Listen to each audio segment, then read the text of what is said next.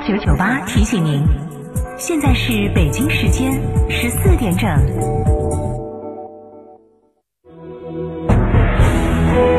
成都的声音，FM 九九点八，成都电台新闻广播。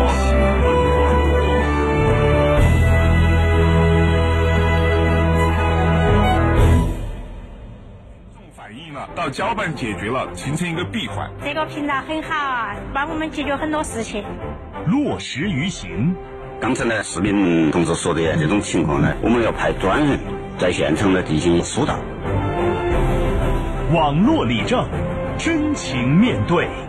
成都市政务服务管理和网络理政办公室、成都市广播电视台广播新闻频率联合推出。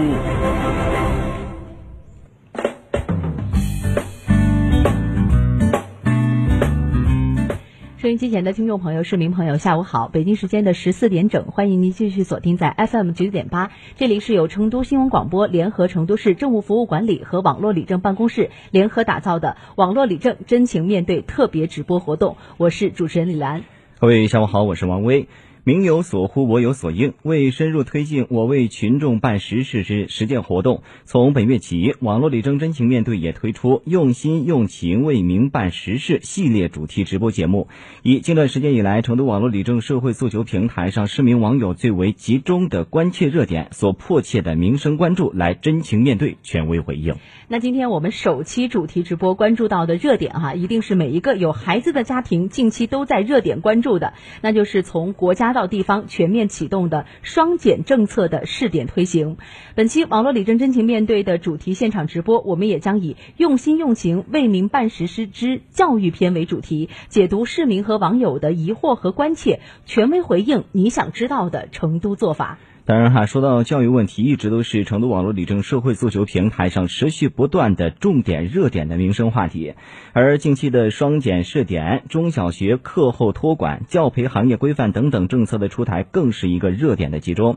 那节目一开始，还是首先要请出成都市政务服务管理和网络理政办公室的苑福山来做一个重点的介绍。好，主持人好，听众朋友们，大家下午好。呃，近期呢。呃，双减试点、中小学生课后服务等话题呢，是咱们成都市网络理政社会诉求平台上普遍关注的热点问题。民有所呼，我有所应。那本期节目呢，我们就邀请到了相关的职能部门来到演播室，呃，围绕双减政策要求、成都开展的试点行动以及有关举措，还有咱们家长普遍关心的学校课后服务水平怎么去提升。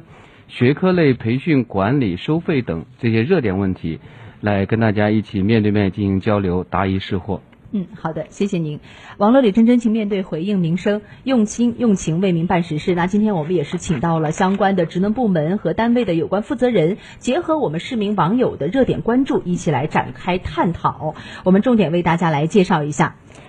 他们分别是成都市教育局以及青羊区高新区教育文化和卫生健康局的有关负责人，以及成都市发改委、市财政局、市人社局的有关部门负责人。欢迎大家！欢迎。那本期网络里真真情面对节目的热线电话也已经为您开通了，号码是八四三三六七五七。您有什么样的关注和关切，有想要提问的，都可以通过这部电话和我们的现场嘉宾进行一个及时的互动。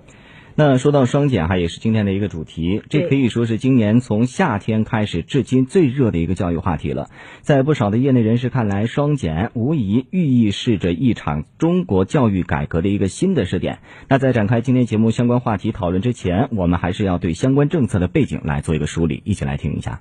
二零二一年七月，中共中央办公厅、国务院办公厅印发了。关于进一步减轻义务教育阶段学生作业负担和校外培训负担的意见，内容重点是双减：一是减轻校内作业量，减轻学生负担；二是减少校外培训负担，从严治理校外培训机构。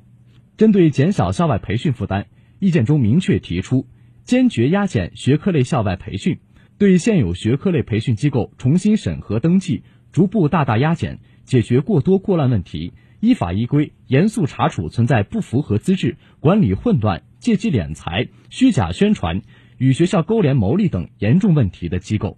同时，双减实施意见中还明确提出，要提升学校课后服务水平，满足学生多样化需求，大力提升教育教学质量，确保学生在校内学足学好，强化配套治理，提升支撑保障能力，最终实现学生过重作业负担和校外培训负担，家庭教育支出和家长相应精力负担一年内有效减轻，三年内成效显著，人民群众教育满意度明显提升的目标。嗯，通过刚才的一段新闻梳理哈，我们可以看到，可以说这个双减政策和我们每一个学生和家长息息相关，和我们的学校和教职员工也是息息相关的。那今年九月呢，成都的双减方案也是正式出台，更多的一些实质的操作和指向也是更加的明晰。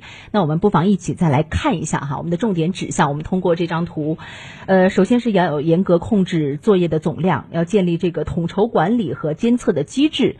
还要推行这个托管加拓展的模式，要提高这个课后的服务质量。同时，还对于大家比较关心的这个在学校里面的考试内容啊，包括一些次数啊，都是进行了一些严控。同时，就是想达到减轻学生备考的一个负担。另外呢，还呃，对于相应的大家比较关注的一个话题，就是说这个停止审批义务段学科的培训机构，要控制培训时间、规范培训内容、严管培训价格等等，都是做出了相应的明确。对，今天呢，其实从这一个双减方案出台到现在，刚好一个月时间了。对于方案的实施，各方面的反馈意见，我相信也。也是有一些，而且也比较集中。对，那今天呢，我们特别请到了成都市教育局的有关负责人在现场。我们首先要请到的是成都市教育局普教处的处长石斌。首先问一下石处长这边哈，呃，双减方案提出要落实五张清单，以双提促双减。那目前我们双减方案实施了这么长时间，运行效果怎么样？大家的反馈和评价如何？我们教育局自身的评价又是怎样的呢？请您给我们介绍一下。好的，主持人，市委市政府印发双减实施方案后。这一个月以来呀，总体运行情况，我们的评价概括起来就是八个字：开局良好，初见成效。呃，各个学校、各个区市县呢，都积极响应，行动起来，赢得了社会舆论的普遍肯定和赞扬。嗯。一哦，也得到了广大家长的普遍理解和支持与配合。嗯。根据我们监测的有关数据来看呢，举个例子，在作业管理方面。我们全市一千一百九十六所义务教育阶段的学校，有百分之九十八的学校建立了作业的公示制度。嗯。哦，从课后服务的情况来看，我们全市呃义务教育阶段学校课后服务的覆盖率达到了百分之百。嗯。同时呢，我们学生参与课后服务的呃比例呢为达到了百分之九十七。呃，每每周五天，每天参加两个小时以上，这种全程参加课后服务的学生呢。达到了将近百分之九十二。嗯嗯。哦，包括刚才提到了我们作业上有公示的制度，那我们关心作业到底减下来没有啊？我们这些这些孩子们。嗯，对，这个是我们在减负工作的一个重一个重点，就是减轻作业的负担。对，有没有数据的统计能够看得出来有一些目前的一个执行情况到底怎么样？呃，从我们呃这个监测的情况来看呢。